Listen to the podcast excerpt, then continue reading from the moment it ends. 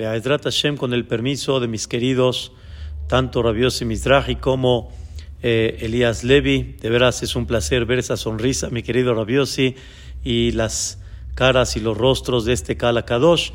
Y Be'ezrat Hashem, una noche más, como dijo mi querido Elías de Gamzum, y agradecer a Boreolam y realmente sentirnos dichosos de lo que representamos, dichosos de poder escuchar Torah, Be'ezrat Hashem Itbaraj. מזמור לתודה, אריון לאדוני כל הארץ. עבדו את אדוני בשמחה, בואו לפניו ברננה. דעו כי אדוני הוא אלוהים, הוא עשנו. אלו אנחנו עמו בצאן מרעיתו. בואו שעריו בתודה, חצרותיו בתהילה הודו לו. ברכו שמו כי טוב אדוני לעולם חסדו יעדור ודור אמונתו. Con el permiso del Kala Kadosh, Be'ezrat Hashem, quiero eh, platicar con ustedes y Be'ezrat Hashem quiero desarrollar una frase tan bonita que pusimos en el título Besiata Dishmaya, cómo se mide la presencia divina. ¿Cómo medimos realmente que Dios está frente a nosotros y que Dios reposa en nosotros? La semana pasada leímos en Perashat Yitro algo impactante, una Perashá impresionante donde Dios se reveló por primera vez en una forma tan directa con el Am Israel. Se puede decir la entrega de la Torá fue una de las cosas más impactantes y de las cosas que sellaron en el corazón del pueblo de Israel esa eternidad espiritual que tenemos hasta el día de hoy.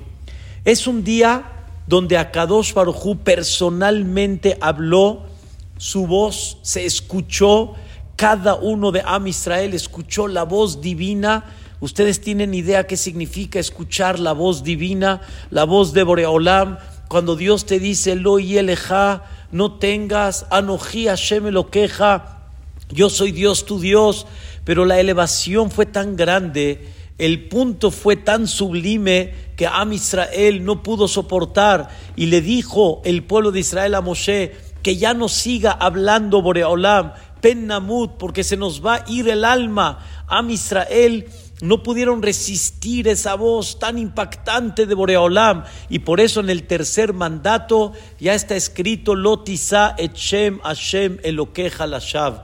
Quiere decir, no levantes el nombre de Dios en vano. Ya no está hablando en primera persona. Ya no está hablando, no levantes mi nombre, sino el nombre de Dios.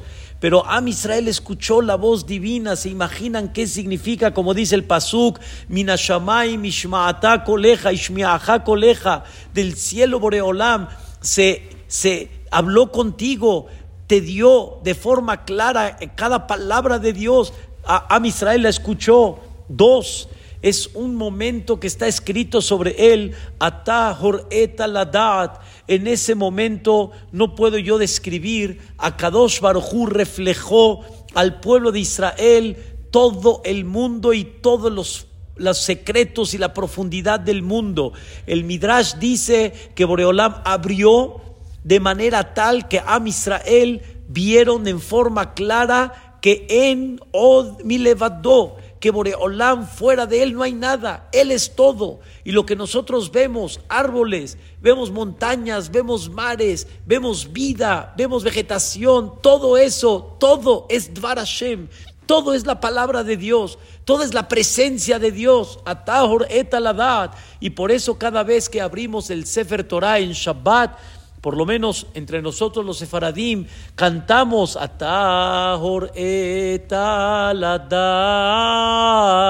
tú te aclaraste y te quedó en una forma tan pura y tan clara que Hashem Huha Elohim, Boreolam es el Todopoderoso y el Todopoderoso significa que Él maneja, Él mantiene, Él le da la vida al mundo en Odmi Levadó. No es de que hay tierra, hay árboles y hay Boreolam, sino todo es la presencia de Boreolam, todo es la manera como Dios se presenta delante de ti. Y qué tan bonito es sentir de que cuando tienes, por ejemplo, un medicamento, ese medicamento, Dios es el medicamento.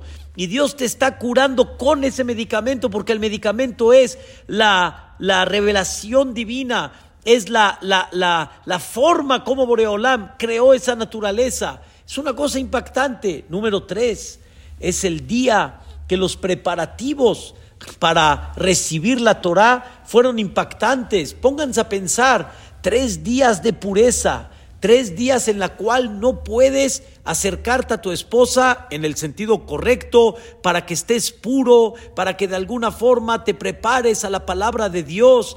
Y no nada más eso, sino Akadosh Barujú hizo un sonido del shofar, un sonido que cada vez Oleg Bejazek Meod, un sonido del shofar que cada vez fue más fuerte, cada vez estuvo más denso.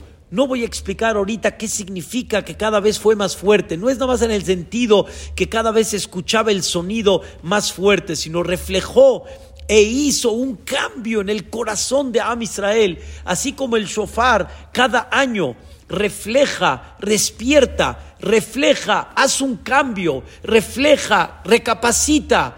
En esa época, cuando se escuchó el shofar, Boreolam hizo una recapacitación e hizo una pureza dentro de Am Israel. Y ese shofar, señoras y señores, lo vamos a esperar cuando llegue el Mashiach.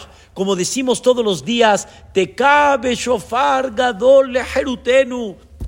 Toca el shofar Boreolam, el shofar que nos va a liberar el shofar que nos va a quitar el mal que tenemos todos, la envidia, el orgullo, la soberbia, el celo y tantas cosas que tenemos de alguna manera que hay que luchar con ellas y hay que reconocerlas. Pero sin embargo, le pedimos a Boreolam que haya un sonido del shofar. Eso significa que para entregar la Torah hubo un sonido del shofar. Para cada año hay un sonido del shofar. Para cuando llegue el Mashiach hay un sonido del shofar. Entre paréntesis, les voy a contar algo increíble. Hace muchos años estaba en la casa Mozae Shabbat, en la casa de ustedes. Era Mozae Shabbat, sábado en la noche, eran como la una de la mañana y me dormí. Estaba ya muy cansado y caí, como decimos, profundamente. Y en eso escuché un sonido de shofar. Escuché un sonido de shofar, señoras y señores. Tú Mamás, me desperté y le dije a mi esposa, llegó el Mashiach, llegó el Mashiach. Un sonido del shofar, no en Rosh Hashanah, llegó el Mashiach. Pero ¿qué creen? No me duró, como decimos acá, no me duró el gusto ni un segundo. De repente escuché, gol. Era el partido México-Ecuador, ahí en Corea del Sur. Y por eso los mexicanos estaban con las trompetas, tú, tú, tú, tú, tú. Pero cuando una persona escucha el sonido del shofar, lo que tiene que sentir que es, llegó el Mashiach. Imagínense qué preparación tan grande el, sonido del, sonido del shofar cuando se entregó la Torá. Y no nada más eso, coló tu braquín. Habían sonidos, habían relámpagos, habían truenos. ¿Saben qué significa todo eso? ¿Saben cuál es esa preparación tan grande? Entonces Escuchen ahora el punto más esencial. En ese día tan increíble, en ese día donde Dios presentó todo, en ese día donde Clal Israel se le aclararon tantas cosas y vieron nada más la presencia de Boreolam, en ese día que hubieron truenos, el shofar, que se prepararon, se purificaron. ¿Cuál fue la revelación divina? ¿Ustedes qué se imaginarían? ¿Qué Boreolam tiene que hablarles a ellos? en ese momento tan especial, tan elevado, tan sublime. Yo hubiera dicho, seguramente, cosas profundas de la Kabbalah. El Sefer Yetzirah, ustedes conocen que hay un libro que se llama Sefer Yetzirah, que dicen que lo editó Abraham Avinu. ¿Se imaginan qué significa escuchar de Dios los nombres sagrados, la profundidad divina? Algo muy, mucho más relevante. Y de repente Dios, ¿qué le dice al pueblo de Israel? Señores, en ese momento de los tronos, truenos, sonidos, shofar, elevación, no matarás, no robarás, no harás adulterio, no mientas a tu compañero con un testimonio, no desearás. A ver, un minuto, un minuto, vamos a ubicarnos, espérame, ¿a quién le estás hablando? ¿A quién le hablas? ¿A quién le estás hablando? ¿A la colonia doctores? ¿A Entepito? ¿En, en dónde estás hablando? ¿Qué estás mencionando? ¿No robarás? Es lo más lógico, es lo más natural, es lo que normalmente cualquier país condena. No matarás, es lo que más se condena de forma normal. ¿Cómo? ¿Me estás hablando las cosas más sencillas, más simples? Señoras y señores, respetarás a tu papá y a tu mamá. Ay, qué bárbaro, qué cosa tan increíble. Todo un preparativo y shofar y todo, ¿para qué? Para decirme, respeta a tu papá, no le faltes el respeto. Oye, perdón, no ese es el foro, no es el momento. Tendrías que haber mencionado otras cosas mucho más profundas. Háblame de de ti, háblame de, de, los nombres sagrados, háblame de cosas de la Kabbalah, pero no me hables de lo que es más sencillo, no puede ser. Esto nos debe de simbrar a todos en el corazón Dios qué quiso con todas estas órdenes que son las más normales, las más sencillas y las que aparentemente todo gobierno obliga. Y escuchen esto, queridos hermanos. Escuchen esto tan increíble. Y solo saben. Pero vamos a analizar algo interesante. Se sabe un midrash, que ahorita no voy a explicar, hay temas increíbles que analizar dentro de esto, increíble.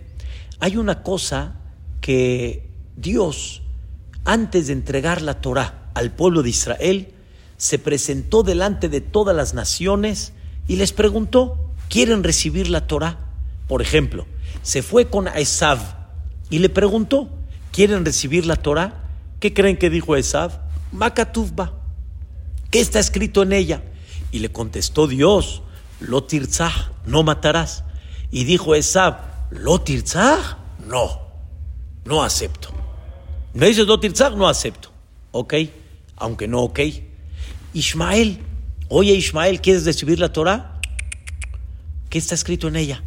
¿De qué se trata? Le contestó Dios, Lotignov, no robarás. Ah, caray. Dice Ismael, ¿no robarás? No, esa no es para mí. Esa no es para mí. Y así sucesivamente a varios pueblos, Amón, Moab, etcétera, a cada uno le puso uno de los diez mandatos de los diez mandamientos. Señoras y señores, ¿cómo puede ser que Esav contestó, Lotirzach? No. ¿Cómo que no? ¿Cómo que no? Si tu país aparentemente lo obliga, si tu país lo condena, ¿cómo me dices lo tirzaj? No. Ismael, lo tignob. ¿Cómo que lo tignob? No. O sea, ¿qué, te pedí? Escuchen, Rabotai, ¿qué te pedí? No te pedí tefilín. No te pedí ahorita Kippur. No te pedí Pesach. Te pedí no robarás. ¿Qué está tan difícil aceptar no robarás? Nosotros como que ya lo escuchamos y lo sabemos, que Ismael no quiso aceptar, este, Esab no quiso aceptar, Amón no quiso aceptar. Espérate un minuto, ¿cómo que no quieres aceptar? ¿Qué te pedí? Hagan de cuenta que llegan ustedes con sus hijos y le dicen, hijo mío, te pido un favor, no robarás. No, eso no. ¿Qué te pedí? ¿Qué te pedí? Esto, Rabotai, despierta una inquietud muy importante. Benjamín, no puede ser. No puede ser. Eh, eh, o sea, usted vaya y pregúntale a una persona de forma común, ¿no robarás? Y te dice, no, ¿cómo que no? O sea, ¿de qué me estás hablando? Rabotai, la respuesta a estas dos preguntas es muy básica, muy básica y muy importante. Escuchen bien, la respuesta es Boreolam nos quiere enseñar, existe lo que la lógica te dice lo que la lógica te obliga y existe, escuchen bien, lo que Dios te obliga, pero tu cabeza, de alguna manera y en un cierto punto, no lo acepta. Y ahí es donde viene y Boreolam te dice, hijo mío, el no robarás no es el que tú piensas, es el que yo dictamino. El no matarás no es el que tú piensas, es el que yo dictamino. El no desearás no es el que tú piensas. El kibuda baem no es el que tú piensas, es el que yo decido. En otras palabras, si vas a cumplir esas partes que son básicas, las vas a cumplir por tu uso de razón, yo te demuestro que vas a llegar a ciertos puntos donde tú vas a decir y vas a decidir, esto no, esto sí, aquí se puede, aquí no. Y no es tema de Dios, es tema de que te lo doy en tu mano, entonces todo puede cambiar. Y tú lo que hoy dijiste no, mañana puedes decir que sí. Lo que hoy dijiste sí, mañana puedes decir que no. Y no hay algo estable. ¿Y saben bajo qué va a cambiar? Va a cambiar escuchen bien, bajo la época, va a cambiar bajo el open mind, como decimos nosotros, cabeza más abierta, va a cambiar bajo intereses personales, pero no va a cambiar, ¿sí? Bajo las órdenes de Dios. Y cuando Dios te dice, no matarás, el no matarás es no matarás. El no matarás no va a depender de ti. Queridos hermanos, dice la Mishnah en Pirkei Avot, Ustedes conocen que todo Pirkei Avot es conducta. Todo Pirkei Avot son consejos, son conductas correctas, son buenas este midot, buenas cualidades y principios básicos. Y en Pirkei Avot justo comienza Moshe Kibel Torah mi Sinai. Moshe recibió la Torah de Sinai. ¿Qué significa? Quiero que sepas que hasta las conductas que se ven lógicas en Pirkei Avot ¿De dónde vienen? De Dios. ¿Y qué diferencia si vienen de Dios o no? Muy claro. Si vienen de ti, todo puede cambiar. Si vienen de Dios, hay una regla y hay un emet y hay una línea y esa línea no se puede cambiar. Queridos hermanos, no hubo un país en su momento que tenía una educación increíble y de repente llegó un régimen y llegó un gobierno que cambió todo y inculcó en todo su pueblo que hay un pueblo que no tiene derecho de vivir. El perro sí y el, y el yehudí no. El animal tiene derecho mucho más a lo de un yehudí. ¿Cómo trataron? ¿Cómo trataron? Y el que conoce bien la historia, terminando la Segunda Guerra Mundial, era una vergüenza todo lo que pasó a tal grado que se negó todo lo que hicieron hasta que no trajeron comprobaciones muy claras y duró meses. El famoso juicio de Nuremberg. No es una cosa tan sencilla, pero queridos hermanos, lo que para uno es un valor, lo que para uno aparentemente es un principio, para otros no es eso. Y para otros puede cambiar. Y para otros es un negocio. Esto, queridos hermanos, es lo que Dios quiere que sepas. Shabbat o vamos a decir kashrut, o vamos a decir pureza familiar. Sí, ahí sí. Pero cuando hablas de los principios básicos, ahí yo quiero ver de que tú realmente no metas tu entender, no metas tu uso de razón, sino bajo lo que Dios manda. Queridos hermanos, hay mucha controversia y hay mucha discusión de alguna manera en muchos lugares del mundo sobre el aborto. Sobre el aborto. Hay, hay discusiones, hay gente que piensa que es nada más como quitar un miembro del cuerpo de la persona, hay gente que niega que eso se llama asesinar, eso no se llama matar. Hay, hay opiniones así, hay opiniones así. Queridos hermanos, un doctor que acaba de fallecer, que levantó una institución en Eretz Israel que se llama Efrat. Este doctor, Rab Eli Shunsheim, alaba Shalom, que estas palabras sean Leilun Ishmató, él demostró por medio del ultrasonido cómo cuando hay, Dios no lo quiera, un aborto, el bebé se defiende.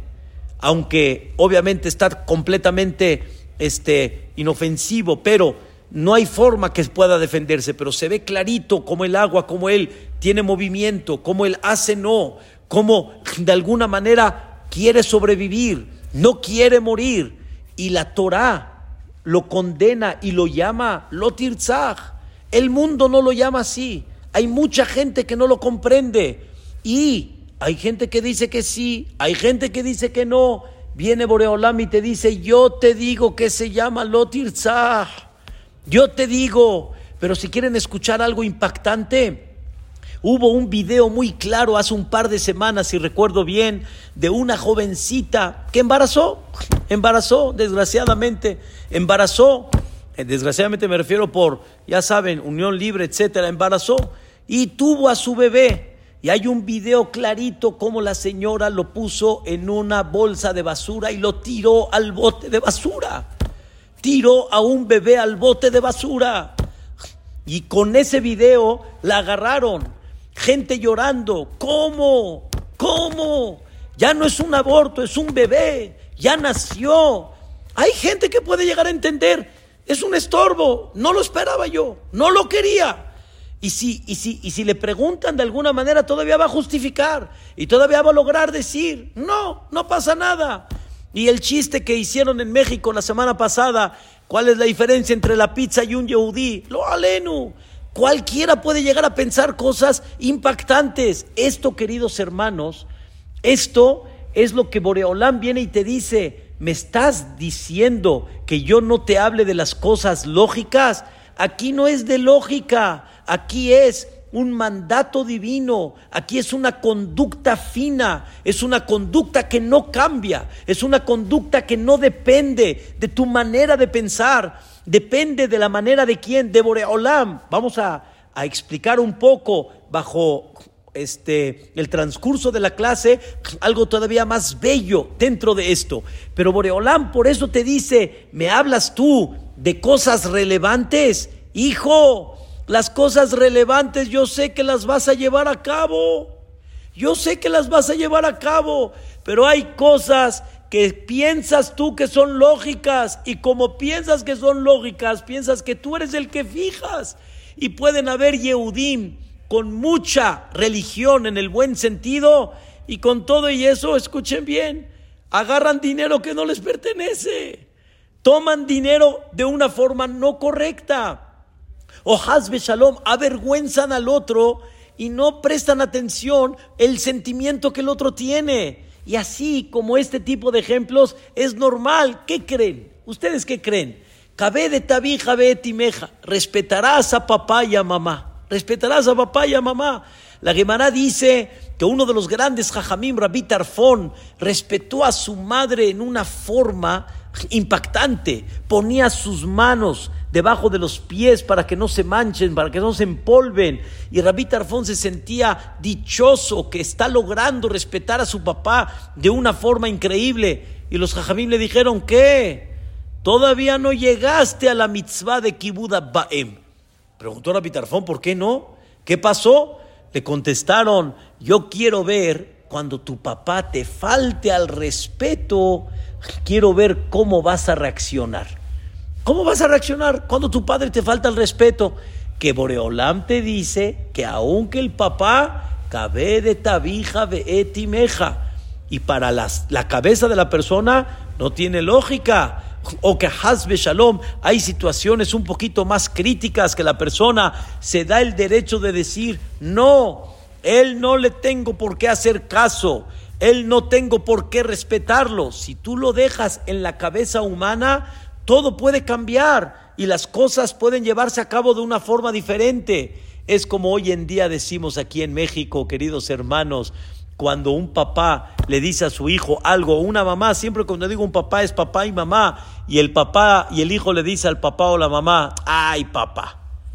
Sí, sí, ¿se la saben esa? Ay papá. Ay papá. ¿Qué hay papá? ¿Qué? ¿Qué hay papá? ¿Desde cuándo se le contesta así a papá? Cuando lo tienes que ver como una imagen increíble, lo tienes que ver como una imagen muy respetuosa, lo tienes que ver como una imagen máxima en tu vida. y a tal grado que la alajá dice que no puedes contradecir a tu padre. Si vamos a dejar las cosas de Kibuda Baem en las manos y en, el, en la razón de la persona, hoy en día la gente va a decir, pues ¿por qué no? Normal. Llegó un hijo de una persona, él me lo platicó y me dijo que de repente llegó con su papá y le dijo, hola Isaac, ¿qué tal? Le dijo, ¿qué? Hola Isaac, ¿cómo que hola Isaac? Hola papá. No, le quiso llamar por su nombre, se quiso atrever a ya no decirle papá, de llamarlo por su nombre. ¿Y qué creen que le dijo? Oye hijo, espérate, ¿a dónde estás parado? ¿Y qué le dijo el hijo? Ay papá, ya, ay papá. Y así abrir, abrir puertas, quitar barreras, tener más confianza, pisarlos cuando quieras, eh, reclamarles, hacer los sándwiches. ¿Qué significa eso? Eso no es la mitzvah de Kibbutz Baem que Boreola me entregó. Esa no es la mitzvah de Kibbutz Baem. Ahora ya entendieron, queridos hermanos. Llega Dios con Ismael y le dice, ¿quieres recibir la Torah? Y le dice Ismael, ¿qué está escrito en ella? ¿Y qué le contesta Dios? No robarás. ¿Y qué dice Ismael? No, no acepto. Ustedes van a preguntar, ¿cómo? ¿Qué te pedí? La respuesta es, Dios le pidió, yo fijo que se llama no robarás, hijo, no tú en tu mente, no tú en tu capacidad, porque hoy me vas a decir está prohibido y mañana me vas a decir está permitido. Entonces Ismael dijo, yo no me acato a tu lotigno, yo no me acato a tu no, a tu no robarás, yo me acato al mío, no me acato al tuyo. Entonces ya no sé, ya no, ya no es que Ismael no acepta el no robarás, sino no acepta el no robarás bajo qué? Bajo lo que Boreolam te dice. Queridos hermanos, hay algo interesantísimo. Hace muchos años le pregunté a un Dayan en Eretz Israel, un Dayan muy importante, un juez de Torah muy importante, y le dije, ¿cuántas preguntas no llegan de Am Israel esto se puede, jajam, esto se puede comer, esto está prohibido en Shabbat. Así, preguntas de las conocidas y de las comunes que hay. Pero le pregunté, ¿algún día te preguntaron, este es mi negocio, ¿está permitido o está prohibido? ¿Algún día te llegó esta pregunta? Escucha, Benjamín, yo le enseño mi negocio. Este es mi negocio. ¿Está permitido o no está permitido? Ya ni guara, ya ni este, factura, ya ni. ¿Está permitido o no está permitido? Nadie preguntó. Nadie pregunta. Eso nadie pregunta. Queridos hermanos, Nadie pregunta. En general, me dijo, es una pregunta que nunca me ha llegado. Siempre me llegan preguntas de problemas. Cuando ya surgió un problema, surgió un pleito, surgió un daño, le debe, no le debe, tiene que pagarle, no le tiene que pagar, tuviste error, no tuviste error, pero sano, este es mi negocio, es cacher o no es cacher. Queridos hermanos, este es el secreto de qué? De Lotignov. Yo quiero sentir que mi negocio es kasher, mi negocio es correcto. Hace, hace unas semanas me preguntaron que una cadena aquí en México le, le exige al fabricante, le exige que le presente todos los detalles, cuánto le costó la tela, cuántos trabajadores tiene, cuánto les paga a los trabajadores, cuánto... Yo en el corazón dije, bueno, a él qué le importa, lo principal, te vendo, te, te, gustó el precio del producto, cómpralo y véndelo. Pero no, es una forma como decir, queremos controlar porque es una tienda de barata para el público y por lo tanto, esta es mi condición. Entonces, llegó una persona y me dice, jajam, eh, ¿cómo? O sea, eh, eh, entiendo de que, pues no le voy a decir lo que cuesta, porque si no, no me compra. Entonces, le muevo, le muevo a la tela, le muevo al, al, empleado, le muevo, le muevo, y así mi margen de utilidad va a ser mucho mayor. Ah, le dije, ah, ok. O sea, tú ya decidiste que puedes engañar. Y me dice, ¿cómo? Así me hace, ¿cómo? ¿Cómo? No, no entiendo. ¿Cómo? Le dije, no te entiendo. Me preguntas si esto en Shabbat está permitido o no está permitido. Me preguntas si esto es kasher o no es kasher. Y de repente, si yo te digo no es kasher, haces un escándalo que como lo metieron en tu casa o en casa de tus papás si no es kasher. Y esto te estoy diciendo que no está bien. Se llama mentir, se llama engañar para tomar dinero. Y tú me dices, ¿cómo? La respuesta es, así es, ya entendieron qué es el lotignov, ya entendieron qué significa no robarás. La persona decide que se llama no robarás. El más religioso decide, hay veces que se llama no robarás. Hay veces que se llama no matarás. Habla un lashon que ado, así, enorme, lo hizo Ketzitzot, lo hizo, como dicen, eh, este, trocitos, y ya, después que, ¿cómo? ¿Qué pasó? Escuchen lo que dice el Benishai.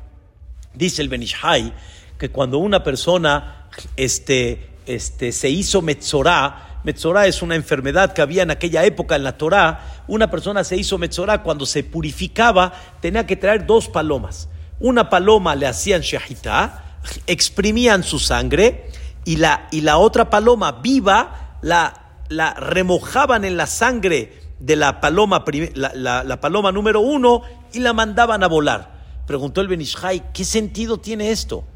¿Qué sentido tiene de hacer dos palomas, una la matas, sacas la sangre y la otra la mojas con la sangre de la otra? ¿Qué significa?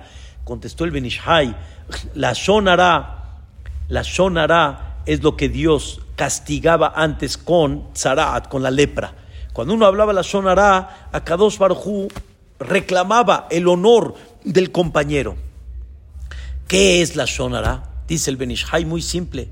Le haces shahita al compañero, exprimes su sangre, te remojas tú con la sangre del otro, te deleitas platicando del otro y después, como dicen, te vas a volar como si no pasó nada.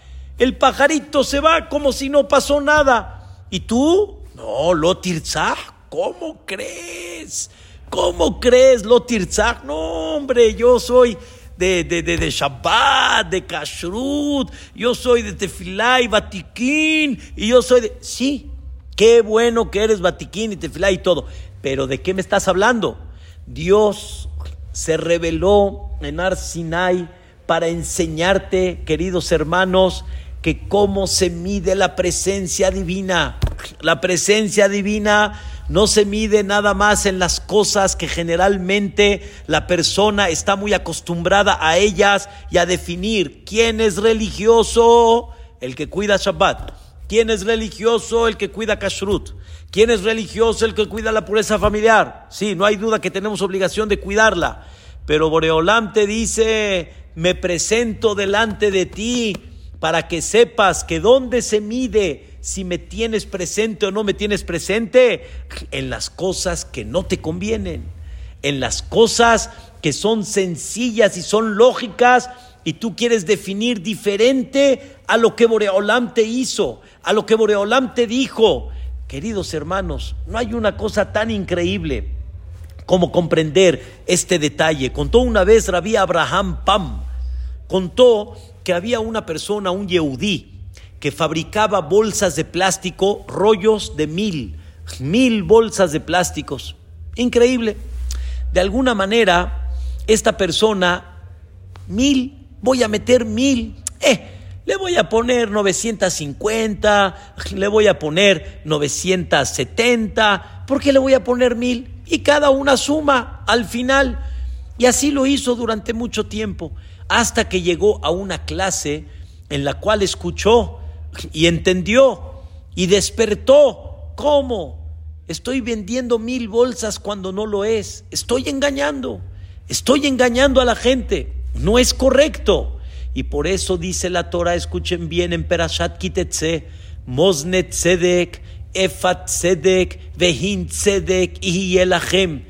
Quiero que tengas tu báscula perfecta quiero que tengas tus medidas correctas y que no digas como hacemos hay veces, esta es la medida, ¿eh? Mira, aquí hay un metro. No, ¿se acuerda Benjamín? Un metro, este. No, no, metro exacto, medida exacta, peso correcto. ¿Y qué creen?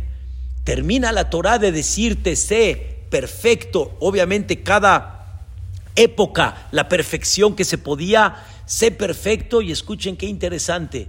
Luego, luego la Torah dice, Zahor etasher asaleja Amalek. Recuerda lo que te hizo Amalek. Pregunta Rashi, espérame, ¿qué, relación tiene que me hablas de la, de la rectitud, me hablas de ser una persona perfecta en los negocios, correcta, este, detallada, y me dices Amalek? Dice Rashi, la persona que no es correcta y perfecta y detallada en sus negocios y engaña y los y no es el kilo, son los 950 o no son los los metros, es los centímetros. Vayabó Amalek. Viene Amalek. Y después preguntas, ¿por qué hay problemas? ¿Y por qué hay esto? ¿Y por qué hay el otro? Es para enseñarte que hay un jefecito allá arriba que ahorita vamos a explicar un poquito mejor. Y la persona tiene que aprender a ser detallista. Y dice a Rabbi Abraham Pam, se acercó esta persona y le dijo, Rab, ¿ahora qué hago? ¿Ahora qué hago? Siempre puse 950, 70, 60. ¿Y ahora qué hago? Le dijo, mira, la única solución que dicen nuestros sabios es pon en vez de mil, pon mil cien, mil cien cincuenta bolsas y seguramente la gente que estuvo acostumbrada a comprar de tu producto, ahora va a recibir de más. Y con eso les vas a corresponder a ellos. Y dijo Bedrat Hashem, si es lo único que puedo hacer, porque no hay otra lógica más que se pueda hacer, eso es lo que voy a llevar a cabo. Dice Rapam, que esta persona recibió la Teshuvah y entendió lo que Boreolam es el que dictamina y en ese momento, justamente cuando empezó a aumentar, ustedes conocen que los americanos buscan a ver dónde demandar, a dónde encuentran el error para demandar y ganar dinero. Agarró justo el producto de esta persona y dice, voy a contar si tiene mil bolsas o no. Y de repente encontró mil cien y dije, no puede ser. ¿Cómo? Normalmente estamos acostumbrados, o es exacto o es menos, pero no es de más. Y otra, otro paquete, 1100. Otro paquete, 1090. En eso le hizo esta persona que quiso aparentemente agarrarlo, le hizo una propaganda diciendo, miren, llegaron medios de comunicación, llegaron televisión y esta persona ganó por hacerle caso a Boreolam. Y es una cosa muy importante que la persona tiene que aprender este detalle igualmente en los seguros médicos, igualmente en los seguros de coches. Hay reglamentos, no hay que engañar. Hay que saber que cuando engañas para tomar dinero no está permitido según la halajá. Hay que comprender, queridos hermanos, que hay uno que fija y hay uno que estipula qué se llama lotignov, qué se llama cabé de tabija de etimeja. Y aquí Boreolam nos quiere enseñar este fundamento tan especial. ¿Cómo se mide la presencia divina? Se mide en cómo te comportas con tu compañero, con su dinero, cómo te comportas con el respeto a tus padres, cómo te comportas con el, sentimiento humano de no hablar mal de él, cómo te comportas en el concepto de tu palabra es correcta, es exagerada, es falsa, hay tantas cosas, queridos hermanos, que Boreolam dice, ahí se mide. Y aquí quiero llegar a un punto muy interesante. ¿Cuál es la perashá que sigue después de perashá Titro? ¿Cuál es la perashá que sigue? La perashá de Mishpatim. Elea Mishpatim ashertasim lifnehem. Estas son las reglas, las leyes que Boreolam pone delante de ti. Ah, caray.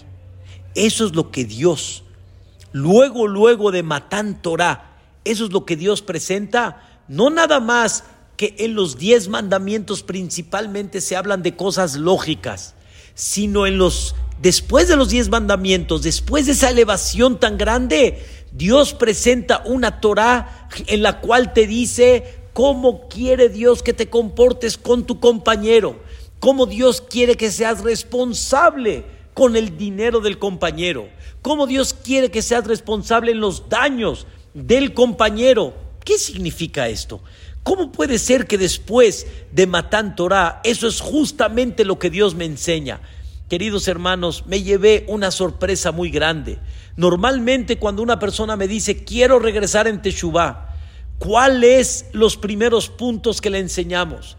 Shabbat, Kashrut, pureza familiar. Nadie se le va a ocurrir que lo primero que le tienes que enseñar son las reglas de daños, perjuicios, responsabilidades, dinero, negocios. Nadie se le va a ocurrir enseñar eso. Y la Torah nos enseña que si tú quieres empezar el primer escalón de la vida, el primer escalón del Yahadut es el Amishpatim. El primer escalón, estas son las leyes. Estas son las leyes. ¿Qué responsabilidades tomas sobre el dinero del compañero? Queridos hermanos, normalmente la persona lucha, esto es mío, esto es mío. Y por eso mismo la persona defiende lo suyo. Y por eso la persona le cuesta mucho trabajo aceptar. Y cuando hay un jajam que le diga que justo lo que él pensaba que no, le enseñó que sí, la persona dice, no, no puede ser, ya no le gustó el jajam y quiere ir con otro jajam. Y él, de alguna forma, quiere escuchar lo que él quiere escuchar, porque no le pareció que le sacaron de él su dinero, cuando la persona debería de decir, ¿cuál es de Hashem? ¿Cuál es la palabra divina? Esto es algo, Rabotai, que debemos de aprender. Hay un este, punto de escalón, este, de inicio, para poder llegar a Rosho Magia Shamaima. De abajo para llegar a la cúspide y al cielo. ¿Cuál es el, el comienzo de Matan Torah? Ese es el secreto, queridos hermanos. Y es muy importante comprender este detalle. Se te hace muy fácil tirar una cáscara de, plátano en la calle sin pensar que alguien se puede resbalar. Eso se llama Borbir Shutarabim, se llama un pozo en la calle. Que no tiene que ser un pozo, puede ser otra cosa que cualquiera se puede llegar a resbalar. Y hay tantas cosas, queridos hermanos, que ahorita no quiero alargar, que de alguna manera la persona tiene que comprender. Ese es el inicio, ese es el comienzo, esa es la forma. ¿Cómo miras el dinero del compañero? Hace muchos años, en Eretz Israel, había una persona que estaba haciendo un negocio. Estaba haciendo un negocio y tenía el fajo de dinero con el vendedor y iban a quedar, Be'ezrat Hashem, una operación comercial muy importante. De repente en Eretz Israel estaban en el hotel tomándose una copa, haciendo el negocio y suena la alarma, como le llamamos, Jefetz Hashud hay un objeto no identificado. Uh, se pararon todos rápido, no vaya a ser una bomba, Dios no lo quiera. Pero a esta persona, desgraciadamente, se le olvidó el dinero. Se le olvidó el dinero. En el hotel, se le olvidó el dinero. ¿Y qué creen? Cuando regresó, ¿qué creen? Que lo encontró, ¿verdad? No, ya no. Ya no lo encontró. Y se perdió. Y de alguna forma estaba él, híjole, era mucho dinero. Y se le perdió. Alguien lo tomó. Pasó el tiempo un poco, no mucho, y estaban viendo quién se encontró el dinero, quién sabe del dinero. Ya, pasó el tiempo. Llegó una persona al hotel, pasó por ahí y de repente vio algo que brillaba, como decimos, algo que brillaba. Y vio una, una, una bolsa y encontró el dinero. Estaba escondido. Parece que alguien lo escondió y, quiso, quiso, regresar por él, pero al final pues no pudo porque había gente andando, regresando, algo por ahí el estilo. Y al final este se lo encontró, volteó, como decimos aquí en Mexic, no hay moros en la costa, agarró el misriat y se lo llevó. Se lo llevó el dinero. ¿Y qué creen? Él sabía de la historia, el que estuvo ahí en el hotel. Y cuando llegó a su casa, empezó en la cama, como dicen, a voltear acá, a voltear allá y a pensar, ¿cómo? ¿Cómo le voy a quitar un dinero a una persona que es su trabajo, es su sudor? ¿Cómo? No, no, no, no, no puede ser. Al final esta persona fue al hotel, pidió los datos del dueño del dinero y fue a regresarle el dinero. Qué increíble, qué increíble, la verdad. Col acabó, qué increíble. Pero escuchen la historia. Fue con su hijo, le dijo, espérame aquí abajo, entrego el dinero y bajo, hijo, no te preocupes, aquí estoy de vuelta. Llegó el señor, toca la puerta y él pensó que el dueño del dinero le va a decir, ay, que Dios te bendiga, que Dios te ilumine, qué cosa, qué increíble, me regresaste el dinero. ¿Qué creen que le dijo el, el dueño del dinero? Me da pena decirte, yo ya hice Yehush de este dinero. Quiero que presten bien atención. Yehush significa hay una alajá, hay una ley, que si la persona pierde algo y se desilusiona de él, pierde la esperanza de recuperarlo, ya se considera que no es de él. Se llama Yehush. Él dijo, ya hice Yehush y no es mío. No es mío. Toraicamente hablando, ya no es mío. Le dijo esta persona que se lo encontró, le dice, espérame manito, hasta que me revolví en la cama y hasta que recapacité y ahora me dices que no es tuyo, no acepto. Y pum, se lo aventó. Y dijo, no, es tuyo, ya te lo encontraste, es tuyo. Y empezaron a discutir lo que normalmente nadie discute, es tuyo. Y el otro decía, no, es tuyo. Y normalmente la discusión, ¿cuál es? Es mío, no, es mío. Si yo hubiera estado ahí, créanmelo, si yo hubiera estado ahí, yo lo hubiera dicho, ¿no es tuyo? No. ¿Tampoco es tuyo? No, me lo llevo yo. Si yo hubiera estado allá. Pero obviamente por eso no estuvo allí. Entonces, le dijo esta persona, ¿sabes qué? Antes de seguir discutiendo, tengo a mi hijo que me está esperando. Déjame decirle que se vaya y seguimos discutiendo tú y yo. Bajó y esta persona, el dueño original del dinero, vio por la ventana, ah, un hijo, ah, qué padre. Yo también tengo una hija y una persona que vino a darme dinero. Yo tengo una hija. En ese momento agarraron y empezó a decirle, oye, ¿no te gustaría que mi hija salga con tu hijo? Y se hizo el basra, como decimos acá, y al final, ¿quién se quedó con el dinero? Los dos. Los dos se quedaron. ¿Cómo puede haber dos personas en la vida que lleguen y logren entender que el dinero fija Boreolam a quien le pertenece. ¿Cómo pueden haber dos personas que discutan, ese es tuyo, ese es tuyo, en vez de decir, es mío, es mío? Escuchen, Rabotai, la idea principal que vamos a platicar, Be'ezrat Shemit Baraj, con mucho cariño. La realidad es que la persona debe de comprender que la vida el mundo no es tuyo. Queridos hermanos, desde que naciste tú, el mundo no es tuyo. Desde que naciste, el mundo ya estaba. ¿Alguien puede decir que el mundo es de él? He ido a varios, lugares y de repente le digo a una persona, oiga, ¿quién llenó todo esto de agua? ¿Quién lo llenó? ¿Quién llenó todo este mar? ¿Quién, ¿Quién puso la manguera para llenarlo? Ay, no sé, Señor. O de repente estoy en un lugar increíble.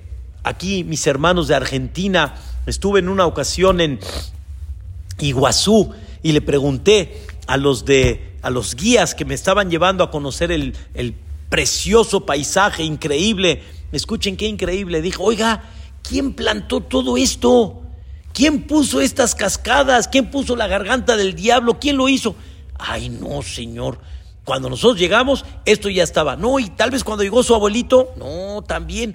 Cuando llegó mi abuelito, también esto ya estaba. Entonces, papacito lindo, tú llegaste aquí y el mundo ya estaba. Entonces tú piensas que el mundo te pertenece.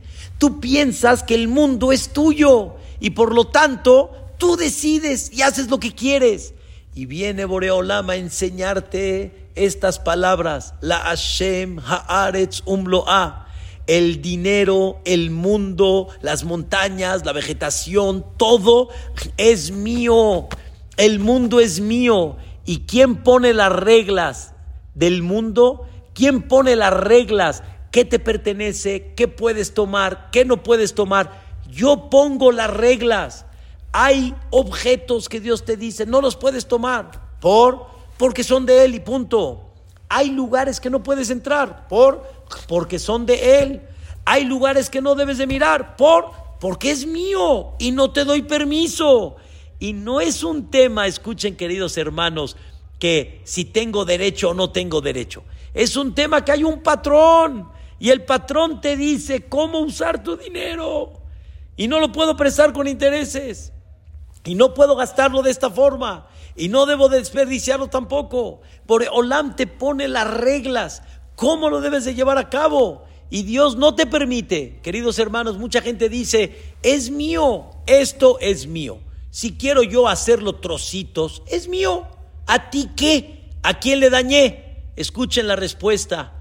No le dañaste a tu compañero, ni tampoco le dañaste a Dios, pero estás agarrando algo que dice Dios, no te permito, no te permito, no es tuyo.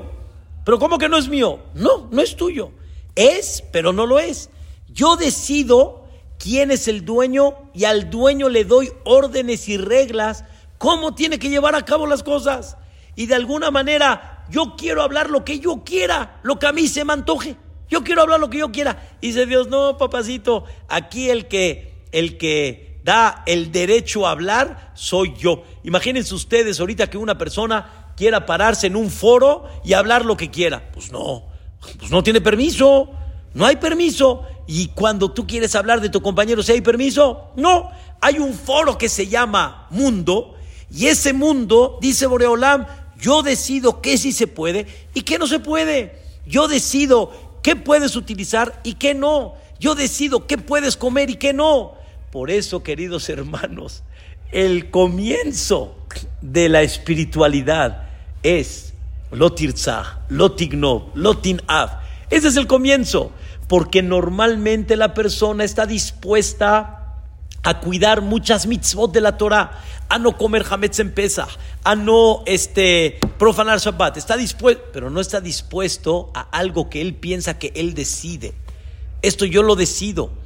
Y viene Boreolam y te dice, papacito lindo, esto lo decido yo, dice Boreolam, esto no lo decides tú.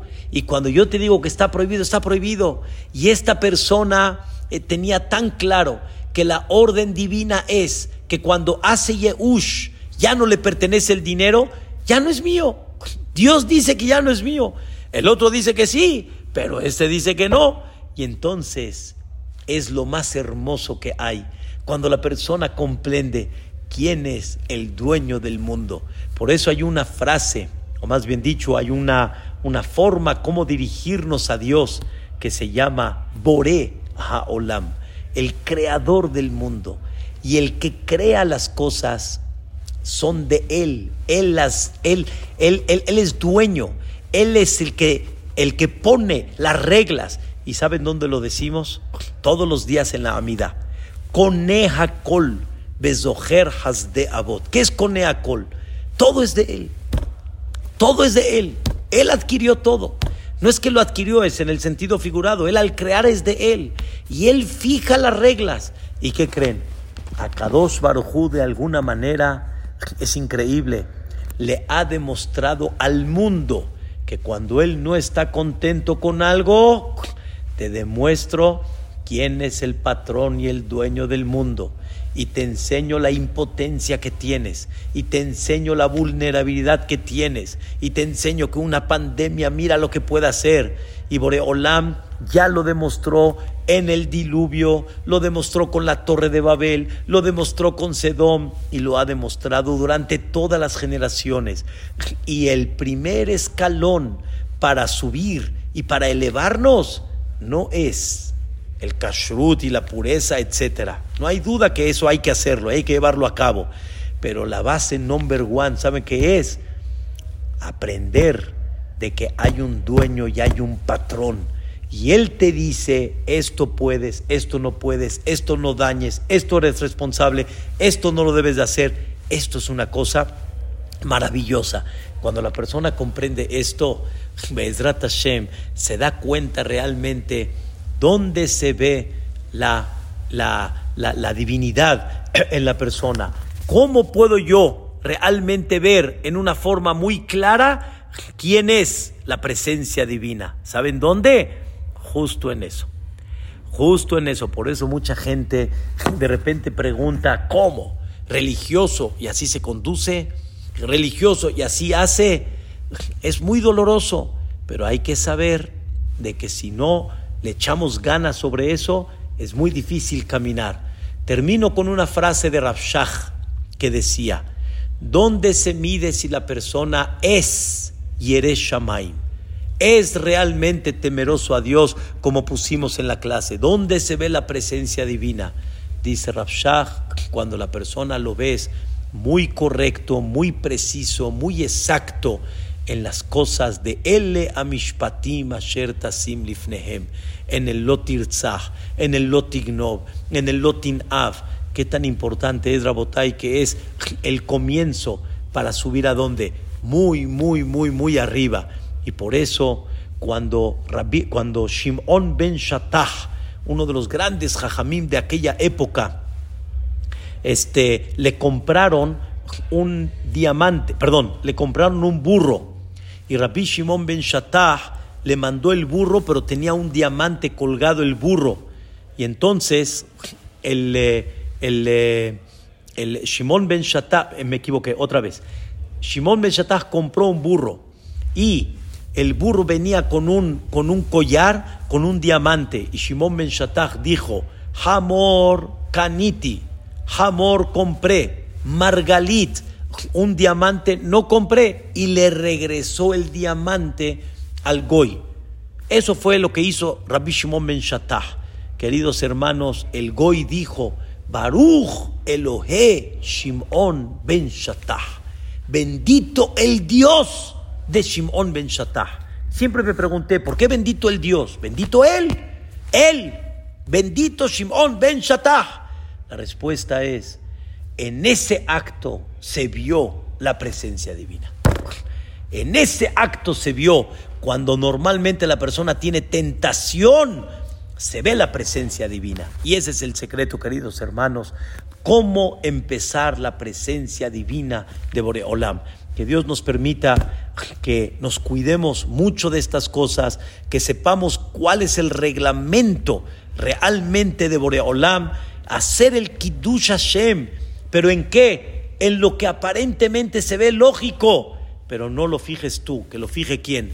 Lo fije Hashem Itbaraj. Y Bezrat Hashem, con eso vamos a empezar los pasos en el escalón correcto y vamos a llegar, Rosho, Magia, Ashamaima. Vamos a llegar la cabeza directamente al cielo. Shabbat Shalom a todos y Elle Amishpatim, Asher Tasim Lifnehem. Muchas gracias. Amén, amén espectacular, dulce, bonita, como siempre, Jami Yaakov Nakash. Aquí la gente me escribe y me dice, solo tengo una palabra para Jajami Yaakov Nakash. Es excelente, es espectacular, impresionante sus conceptos, siempre bien desmenuzados y explicados a la perfección. Gracias a nuestro querido Jami Yaakov Nakash. Me dicen acá que excelente clase. Eh, me escriben, eh, Jajam, tengo una pregunta eh, si voy caminando y entro a una tienda de abarrotes, me encuentro un billete de 500 pesos, ¿es mío o de la tienda? Es increíble la, la, pregunta.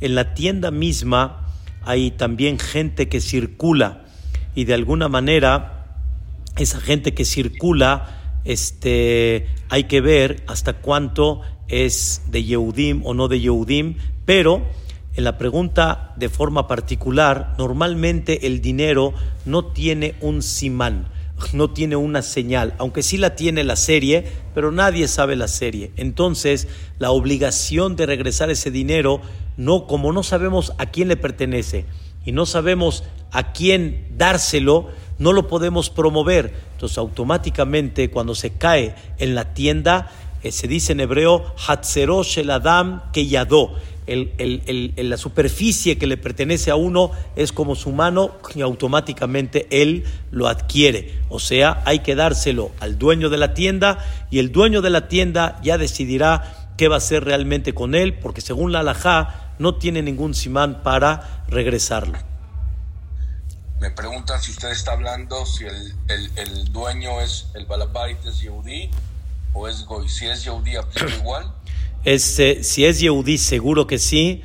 Y si es Goy, es un Kiddush Hashem muy grande llevarlo a cabo y hacerlo. De alguna manera, muchas veces hay este, ojos que te llegan a ver para que no haya un Hilul Hashem, si es bueno que la persona también lo haga. Dice eh, Jajam impresionante Shiur. Ojalá podamos llevarlo a la práctica. Amén. Solo, solo entre, entre por mirar, entré para mirar y no pude salir. Qué palabras tan hermosas.